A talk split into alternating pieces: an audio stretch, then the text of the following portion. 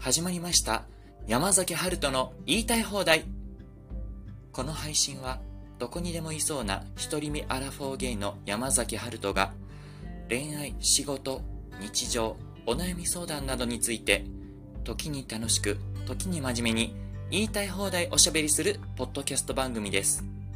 疲れている時食事や家事のお供などゆっくり聞いていただけますと幸いです。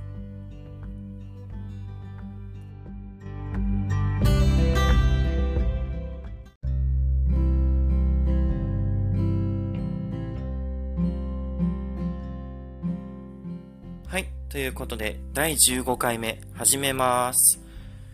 いやー、急に寒くなりましたよね。もうなんか、こないだまでむちゃくちゃ暑くて、もうなんかカーディガンとか全然着てられないって感じだったんですけど、今なんてもうユニクロのプレミアムラム V ネックカーディガンをもう毎日仕事にね、着ていってます。でね、あのプレミアムラム V ネックカーディガンですね。あの、すごい暑くてふわふわしてて、あの、こういう寒い時期でもね、すごい着てて、あの、あったかくていいんですけども、あの、長らくこう着用してるとですね、あのうっかりしてると肘のところがこう生地が薄くなってきて、あの、ある日突然、あれ？山崎さん、肘のところカーディガン穴開いてますよとかってね 言われることもありましてね。それとか、あの、洗面所でね、あの、職場の、こう、洗面所のところで歯磨きをするんですけど、昼休みにね、あの、食べ終わった後に。その時になんか、歯磨きしてて、こう、ゴシゴシゴシって鏡見ながら歯磨きしてたら、肘のところが映った時、なんか白くないみたいなね、見てたら、なんか肘のところに丸くね、穴が開いてたりとか、あの、生地が薄くなってて、もうあの、ワイシャツ見えてますとかね、うっかりそういうことになりがちなので、あの、物を大事にするのはいいと思うんですけれども、あの、何も穴が開くほど切ろって誰も言ってないんで。そこはね、ちょっとあの ちゃんとチェックしとかないといけないんですけど、なかなか、あの、洋服に穴が開いてるかどうかなんてね、チェックしろよって話なんですけど、なかなかね、バタバタこう、生きてるとしないものでしてね、うん、まあそれは僕の問題なんですけれども、よくあのちゃんとこう出かける前に全身姿見を見ておかしくないかどうかチェックしてから出かけなさいなんて聞くんですけど、まあ、あの姿見を見ているほどの余裕が僕の朝にはない。やっべみたいな感じでねもう本当にいつもすごい速度で朝の支度をしております。まあねそんな最近なんですけれどもあのもうね毎日こう喋りたいことがたくさんありすぎて、このポッドキャスト配信の収録をするのも、もうどれから喋ろう、何を喋ろうっていうのがもうありすぎて、的を絞れなくて、いつもあの、こんな超ギリギリになっちゃうんですよね。うん。で、まああの、寒くなったお話から含めてそうなんですけど、まあ寒くなるとね、あの、日照時間がまあ短くなるっていうのもあって、すごくあの、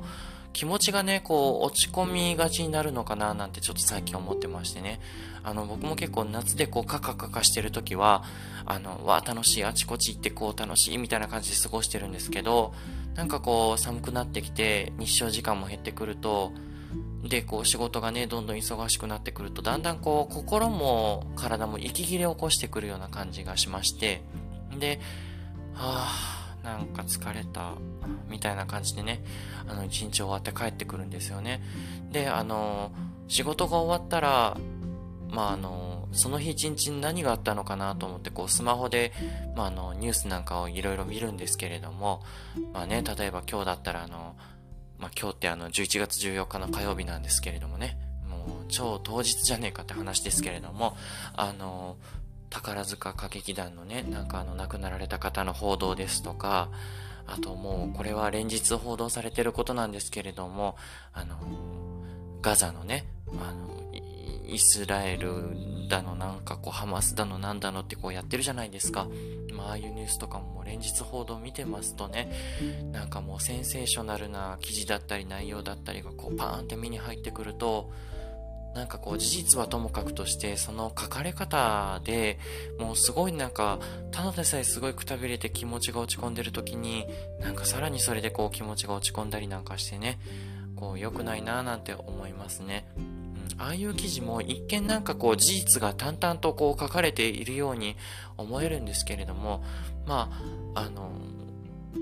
よいよ考えてみたら、なんかこの書き方を事実としてこういう風に書いたら確かにそういう風にも読めるけど違う言い方をしたらこういう風にも考えられるよね。まあ、つまり結局今の段階では真実が何なのかわからないのに一定の方向性に向けて読み手をこう誘導するような内容が書かれているのかななんて感じるともうなんかねあの見る気がだんだん起きなくなってきて何が事実なのか真相なのかがわかんないってすごい嫌なもんですよね。うん。なのであの、あんまりこう真剣にね、見すぎないようにしてます。で、こう、まあそんなこんなしててもやっぱりこう自分のこう疲労とか、まあ心のね、状態とかをこう維持するためになかなかそういうものから距離を置いたとしても、あの、すごい疲れやすくなるなっていうのはこの時期の特徴なのかなと思うので、あの、僕最近こう、湯船にお湯を張って、まあ、ゆっくり浸かるっていうのを結構ね、あの、意識して毎日やるようにしてます。うん、まあ、あの、毎日って言っても、まあ、あの、忙しくてね、遅く帰ったりする日なんかはちょっとそれがね、できない時もあるんですけども、あの、やっぱりね、そうやってこう、いろいろあっても、まあ、湯船に一旦使って、こう、まあ、リセットするような時間っていうのを持たないと、ちょっとこう、休まらないなと。一旦ちょっとこう、いろいろあるかもしれないけど、一旦こう考える時間をこう、やめようみたいなね。そういう時間を取らないと、ちょっと、まあ、持たないかな、みたいなのもありましてね。うん。なので、最近はちょっと意識してそういう時間を持つようにしてます。皆さんがなんかこう、やっぱりね、あの、ツイッターだっけ？あの、X ですよね。あの、X 見てると、あの、いろんな人がね、すごい、あの、気持ちが落ち込みがちみたいな、こう、感じになってらっしゃる方っていうのたくさん見受けられるんですけれども、やっぱりね、あの、時期的にそういう時期なのかななんて思ってます。誰しもが。なので、まあ、あの、何が原因かは人それぞれなのかもしれないんですけれども、まあ、あの、僕はそうやって、あの、お風呂にゆっくり入ったり、あと、まあ、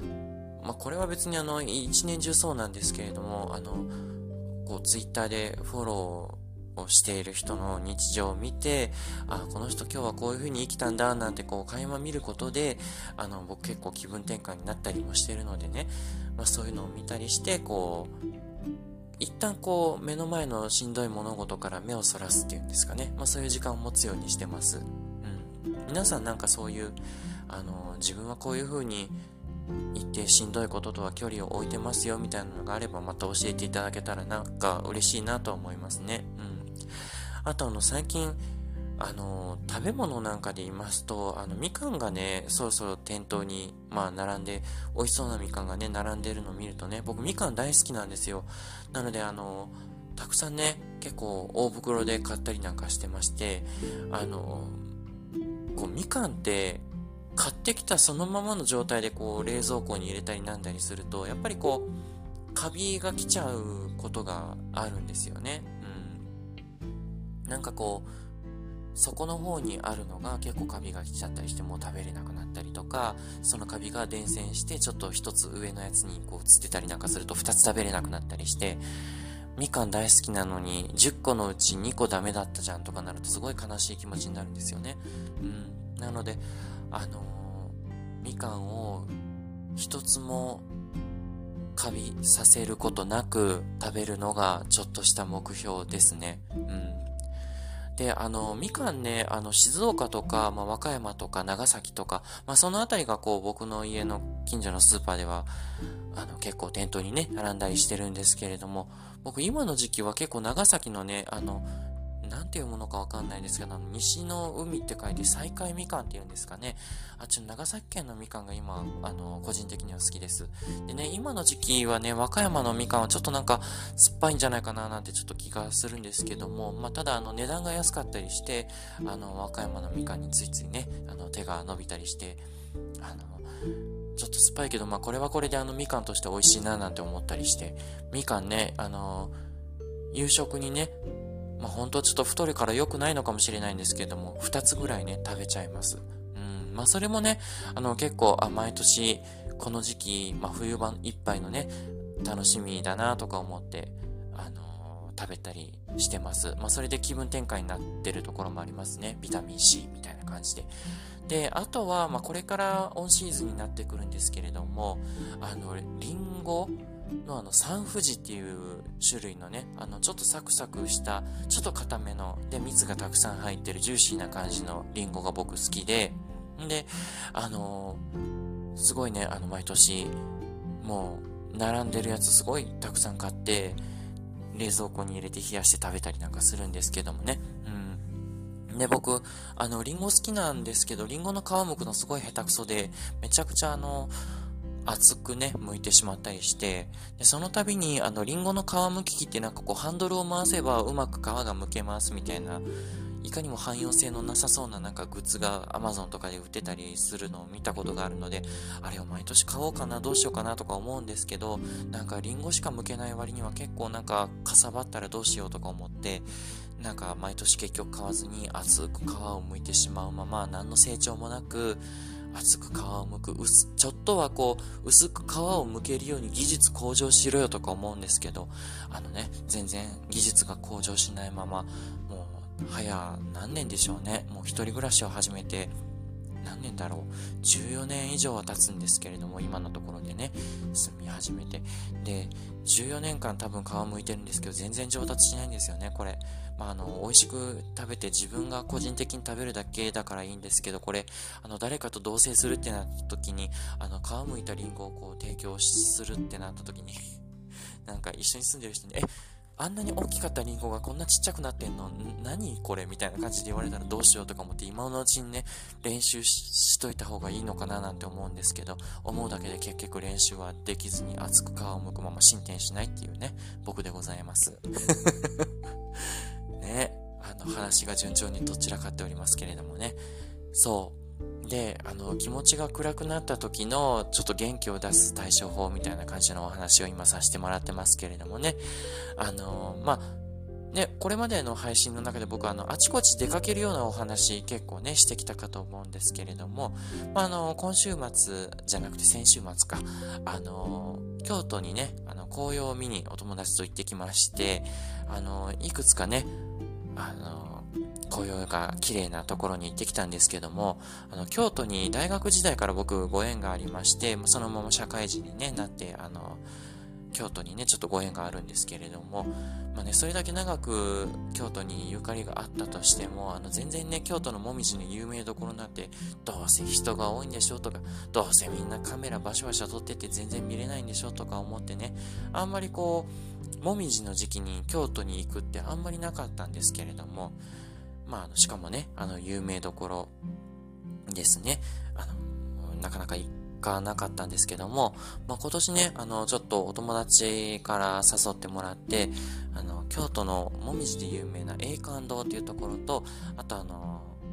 天龍寺というところにね、行ってまいりました。もうね、あの、まだね、ちょっと先週末の段階では、あの、まだ色付き始めかなぐらいな感じだったんですけれども、あのー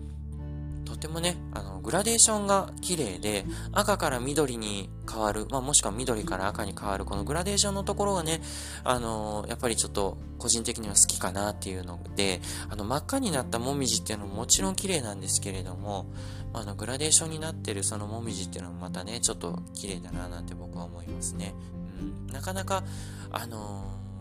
普段の生活の中で、こう、そういうグラデーションっていうのをこう、自然の中で見れる機会っていうのが日常生活の中でなかなかないものなので、あえてこう休みの日にそういうものを見に行けるっていうのは、すごいありがたいななんて思いましたね。うん。で、自然の織りなすグラデーションってやっぱり、こう、グラフィックとか、ああいうものには出せない、こう、不思議なね、あの、効果があるっていうんですかね。感動がありますよね。うん。なので、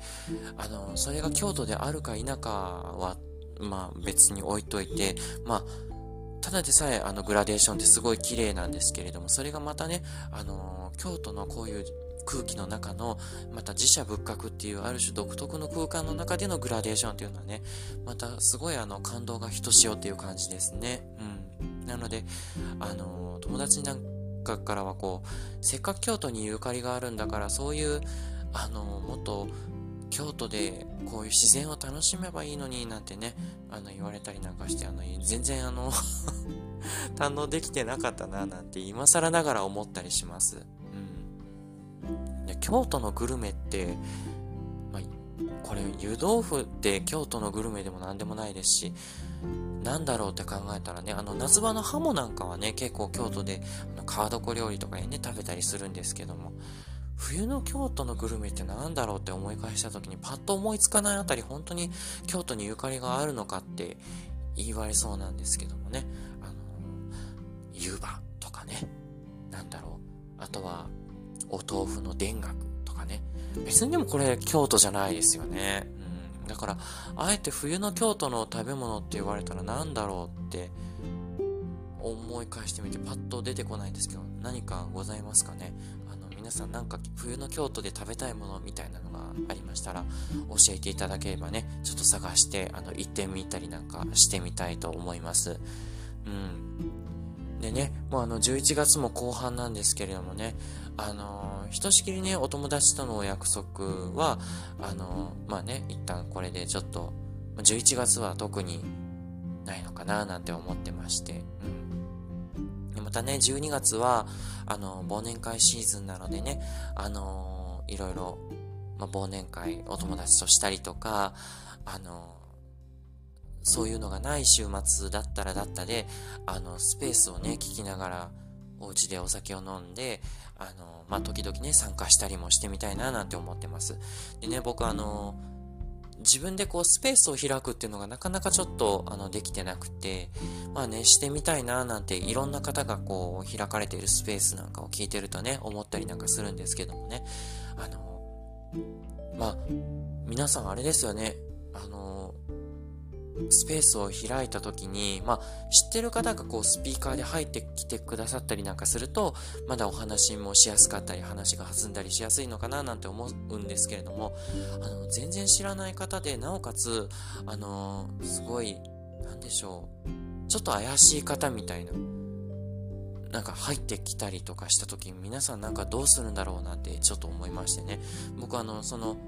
自分の個人アカウントっていうのが別にありまして、このポッドキャストアカウントとはね、別にあるんですけれども、その個人アカウントのところで、あの、以前、以前って言ってもだいぶ前なんですけれども、スペースを開いたことがありましてね、まあ、その個人アカウントでスペースを開いた時に、あの、なんかちょっとびっくり仰天な方が入っていらっしゃいまして、で、ハルトさんはどちらにお住まいなんですか？最寄り駅はどちらですか？あ、僕その駅知ってます。なんかどこそこにたこ焼き屋さんがありますよね。とか、なんかね、すごいね、どんどん僕の、あの、住んでる場所の、なんか、こう、具体的な場所っていうのをすごい、あの、突き詰めていらっしゃる方がいらっしゃって。で、あの、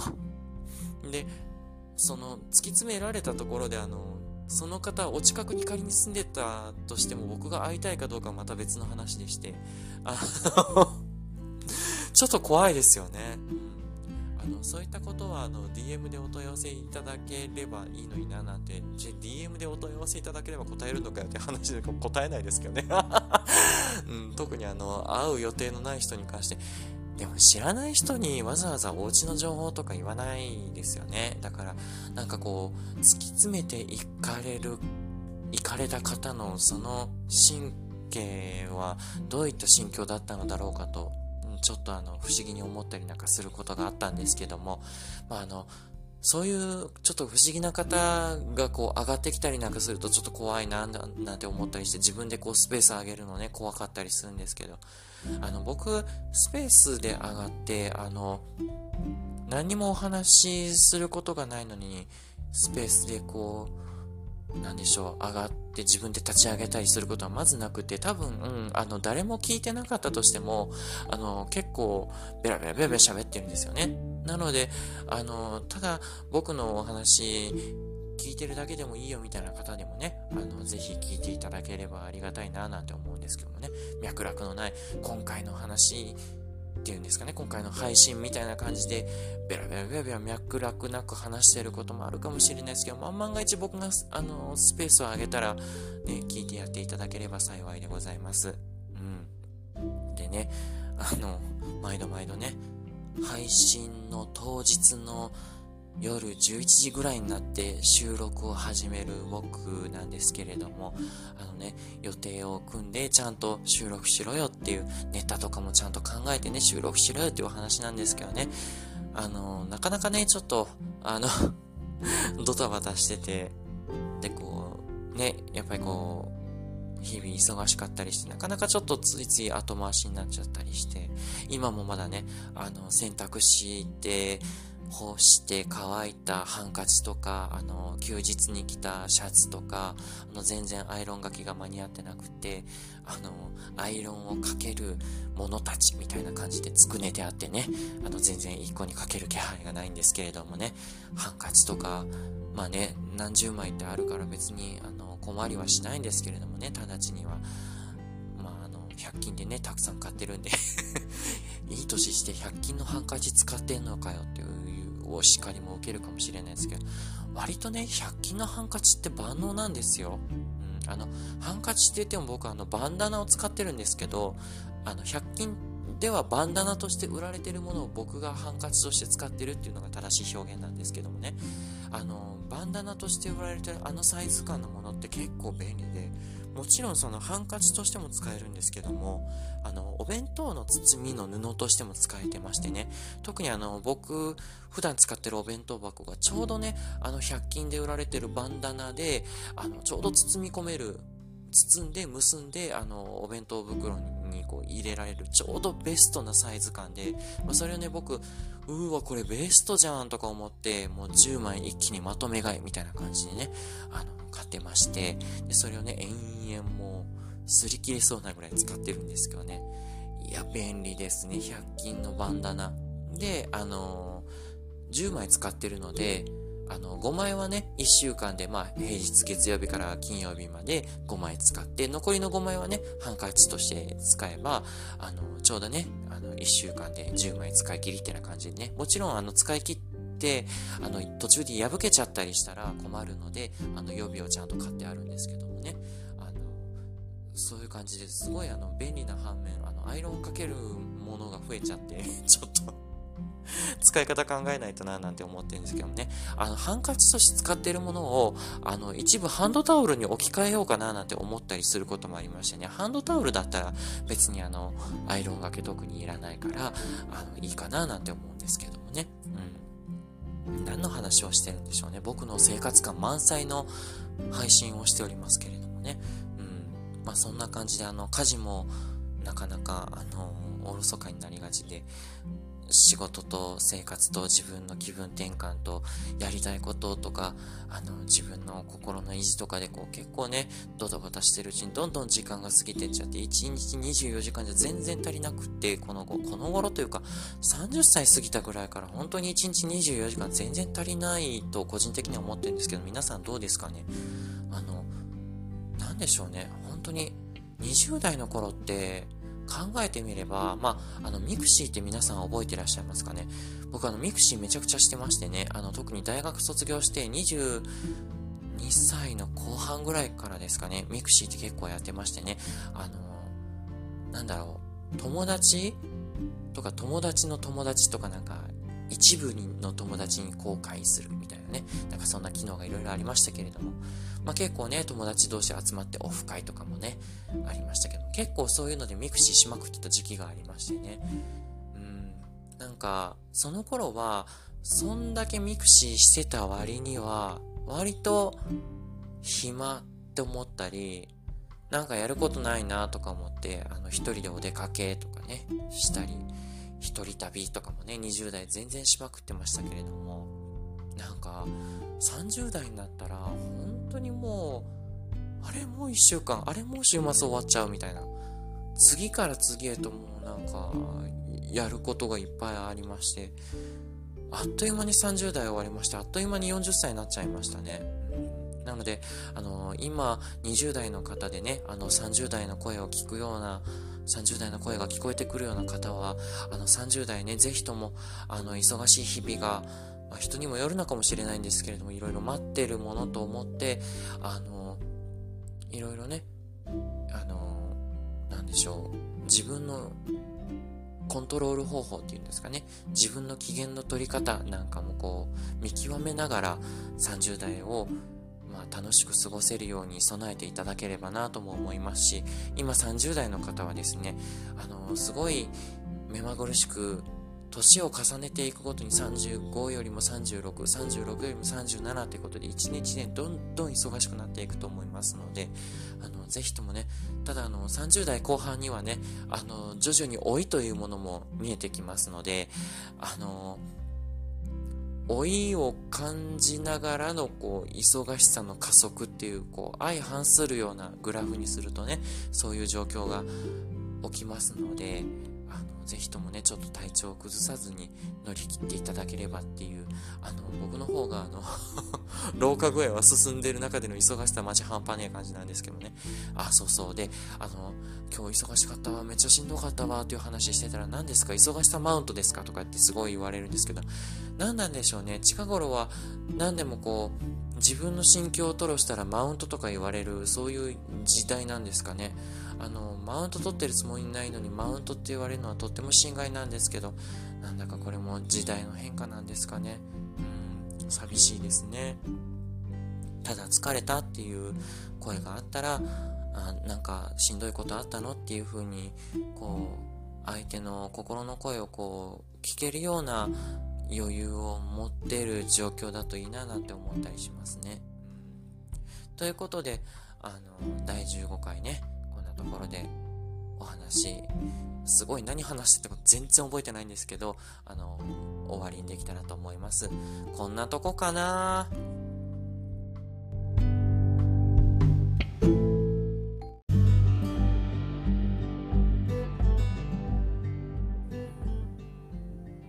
崎春人の言いたい放題では皆様からのお便りを募集しています。質問、お悩み、配信で取り上げてほしいテーマなど、何でもどしどしお寄せいただけますと幸いです。お便りは番組説明文にあるお便りフォーム、Twitter アカウントの DM やコメントでお待ちしております。それでは次回の配信まで皆様がせめて心の中でだけでも自分の気持ちに素直になって言いたい放題言えますように。